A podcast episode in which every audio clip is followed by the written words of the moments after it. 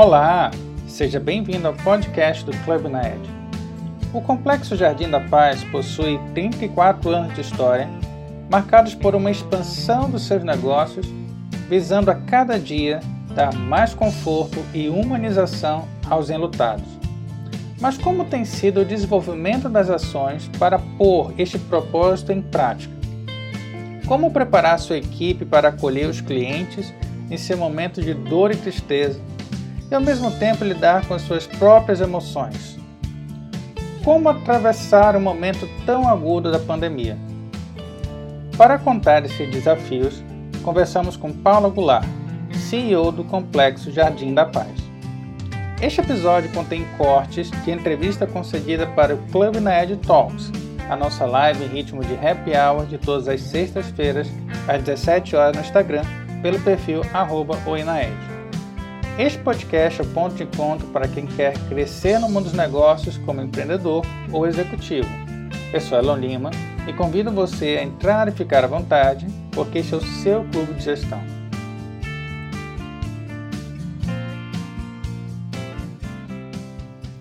Paula, quando você teve a real noção do propósito em relação do trabalho ao luto? E como foi para você se preparar psicologicamente para um tema tão delicado? Olha, é, a implantação, nós, nós implantamos um projeto, que na verdade hoje é um programa, né, mais projeto, chamado Luto pela Vida, do Jardim da Paz, que é um projeto de acolhimento psicoterapêutico para os enlutados e que, que é o quê? Um, é, apoio mútuo, né? Pessoas enlutadas apoiando mutuamente, trocando experiências, então isso tem ajudado muito. E para trazer esse programa, a gente precisou, logicamente, ter atendimento de psicólogos, né? Psicólogos especialistas no luto. Então, que, a partir do momento que a gente vislumbrou é, ter esse programa no Jardim da Paz, nós trouxemos psicólogos para fazer oficinas dentro da empresa para os primeiros para os funcionários, porque realmente a gente percebe que os funcionários eles estão lá diariamente lidando com a dor do outro, né? Então uma coisa é você ter, a gente sempre dizia o seguinte, uma coisa é você ter empatia, né? E outra coisa é você ter o acolhimento, porque às vezes na empatia você absorve muito aquele, aquela dor da pessoa também. Isso pode trazer um problema psicológico para quem está trabalhando na linha de frente, né? Então nós notamos primeiramente a necessidade de trazer essa, essa ajuda psicológica para o colaborador do Jardim da Paz. Então nós fizemos várias oficinas, eu e com relação a, a mim pessoalmente, eu sempre li muito sobre isso, apesar de eu não ter nenhuma nenhuma é, especialidade na área de psicologia, curso na área de psicologia mesmo, mas eu li, leio muito, estudo muito a respeito desse assunto, é, principalmente do luto, né?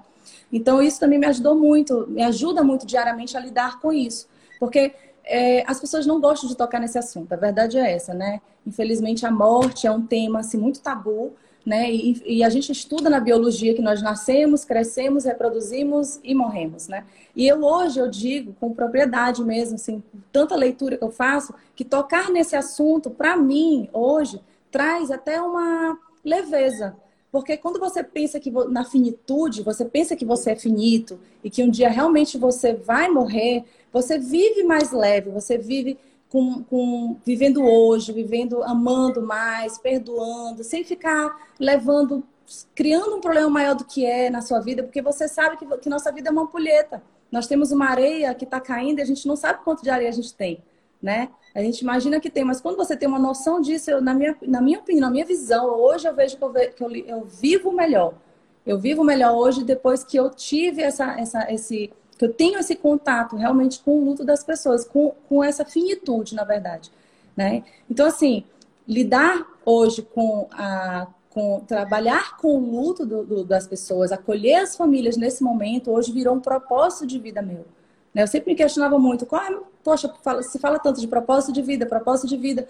Nossa, essa é a missão do Jardim na Paz. A missão do Jardim na Paz é acolher comunidades lutadas, é homenagear vidas e preservar memórias. E hoje, o meu propósito de vida também é esse. Meu, meu propósito de vida é acolher essas famílias que precisam desse atendimento, precisam desse atendimento especializado, precisam desse acolhimento, desse amor, desse carinho, né? Nesse momento tão difícil que, infelizmente, todo, todo mundo passa, né? Não tem como escapar. Então, Há uma certa percepção de que pessoas que trabalham em áreas onde há mais contato com a morte, como por exemplo hospitais, serviços funerários, estão mais acostumadas e por isso se tornam mais insensíveis. Mas ao contrário, você mostrou que esses trabalhadores possuem empatia com aquelas famílias e que com isso podem ter algum impacto psicológico. Então, como foi a evolução da compreensão de vocês quanto à política de gestão de pessoas na empresa? Sim. Olha, uma, um fator primordial também, uma mudança muito grande na empresa, da, uma inovação, foi a criação de um setor de cerimônia, cerimonial. Né? Hoje nós temos um cerimonial de despedida. Nós temos é, quatro mestres de cerimônias contratados, né? carteira assinada realmente do Jardim da Paz, que são pessoas que têm o dom do, do canto, o dom da palavra, e eles estão ali para acolher as famílias nesse momento, né? Além, então, é, essa questão do, do, do, dessa essa palavra acolhimento, né? Essa acolher comunidade, na verdade, essa, essa, esse valor, na verdade, para a gente é muito forte. Né? É, tá no coração de cada colaborador, desde o recepcionista, desde o vigia, todos são treinados absolutamente nesses dois, né, nesse valor, nesses valores, na verdade, do acolhimento, da humanidade. Então, isso faz também a diferença, né? E como você falou, a, é, quando, quando a pessoa, quando cada colaborador tem esse valor no coração, ele, ele, ele consegue trabalhar melhor essa sensibilidade. Ele consegue realmente vir, vir, não, não fica nessa frieza, como você falou, ele realmente ele se, to, ele se toca, ele se doa para a família naquele momento. E a gente nota realmente uma. Ele consegue, de alguma maneira, até melhorar um pouco é, esse momento, diminuir um pouco o peso desse momento, né? Falando de gestão de pessoas, uma curiosidade. Você já teve alguma dificuldade em contratar alguém porque não se sentia à vontade de trabalhar em um negócio que aborda este delicado tema sobre a nossa vida? Para te falar a verdade, assim, eu não, não lembro assim, de ter tido nenhum, ninguém que tenha dito que não queria trabalhar, não. Acho que, to... para te falar a verdade, assim, nós sempre falamos, quando a gente faz alguma reunião, a gente sempre fala da família Jardim da Paz, porque todo colaborador, ele se sente muito partícipe de uma família, né? Participante de uma família. E, e assim, dificilmente alguém já pediu para sair. É muito raro, assim, muito raro alguém pedir para sair, porque a gente quer fazer um... A gente tem um ambiente muito bom, um clima organizacional muito bom, assim, eles se sentem realmente muito acolhidos também na família. O Jardim da Paz tem todo um modelo de negócio baseado no acolhimento ao enlutado e de repente a pandemia interrompe esse ritual por limitações sanitárias, além de uma grande demanda do serviço. Como foi para vocês atravessar todo esse momento? É, olha só, foi quando eu te falei que eu fiquei naquele problema de insônia, né? Que eu fiquei muito estresse, principalmente no passado. Porque o problema do ano passado é que, como era tudo muito novidade, né? Quando foi a primeira onda realmente, as pessoas estavam com medo, né? Os próprios colaboradores estavam com medo, né? Da doença, com medo de estar na, frente, na linha de frente. Então, o que, que a gente preocupa? Quais foram os desafios? Os desafios foi o medo, os desafios foi a, foi a falta de EPI, né? Muito difícil, macacão, luva, máscara, tudo faltando.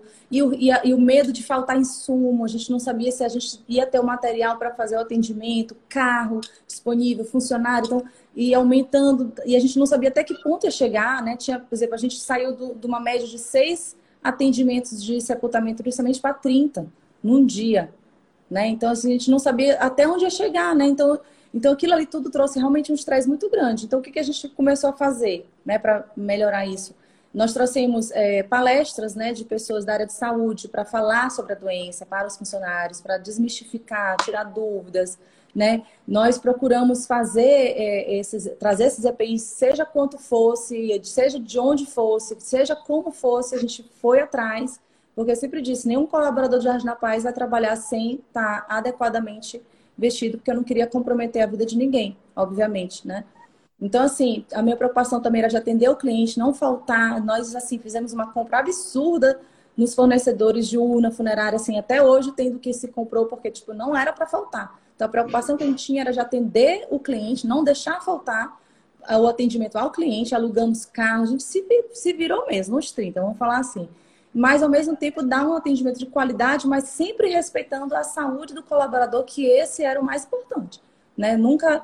E assim, você tocando no assunto da, da despedida, é, a gente, eu me vi realmente numa, num dilema, né? De dois valores muito grandes, que é o valor da saúde, né? Da saúde, da segurança, e o valor de, do acolhimento ao enlutado, né? Porque existe, essa, existe a portaria do, do, governo reduzindo o número de pessoas.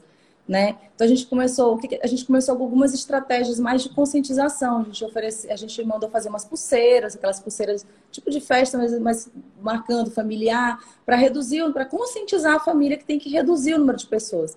Mas você pode entender que às vezes tem famílias grandes, né? E como é que você vai dizer não, você não pode participar? É muito complicado, era muito mais no sentido de conscientizar realmente, de, de, de pedir o afastamento, de, o distanciamento, desculpa, é, pedir que as pessoas com mais é, idade e comorbidades não comparecessem para evitar realmente.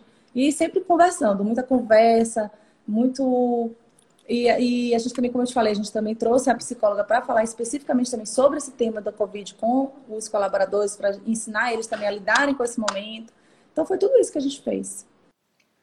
Pensando também na humanização do gestor e do executivo, como foi para você, pessoalmente, lidar com todo esse momento? É, eu acho que foi uma soma, né? Eu acho que a gente fica numa pilha de dia e aí quando chega a noite a gente está ligado ainda, então isso começou, foi, foi uma soma de estresse, né? Principalmente essa falta de insumo, essa preocupação com a falta de EPI, funcionários adoecendo e a gente, nosso, nosso atendimento é 24 horas, a gente precisava atender, né? E, e assim, como eu te falei, é, nesse início de pandemia no passado, é, infelizmente muitas famílias, é, muitas pessoas estavam falecendo em casa, né?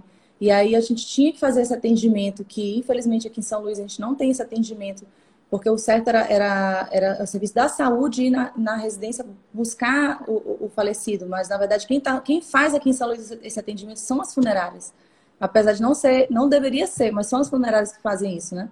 Então isso aconteceu muito, de ter que realmente o colaborador entrar na casa das famílias, fazer todo aquele atendimento. Então, assim, tudo, e começou a ter, a ter demais, né? Realmente foi um volume muito alto realmente de atendimento. Então, é, esses desafios todos é que realmente trouxe essa, esse descontrole, esse desequilíbrio emocional também nas, em todo mundo, também mim, eu sou humana, né? Então, apesar de a gente estar ali na linha de frente, mas eu como ser humano também, eu também pilhei, vamos dizer assim, eu também tive esse meu momento também, mas graças a Deus, apesar de tudo, a gente conseguiu conduzir e todo mundo foi, então a gente fez realmente um plano de ação para que nada faltasse, tudo funcionasse. E graças a Deus tudo funcionou. Obrigado pela sua visita ao nosso Clube de Gestão. Convido você a conferir nossos conteúdos e cursos no Instagram, pelo arroba oinaed, no LinkedIn no perfil Inaed Soluções em Gestão ou pelo site inaed.com. Este episódio contou com a revisão de Jaqueline Pimentel, narração, texto e edição de Elon Lima. Até a próxima!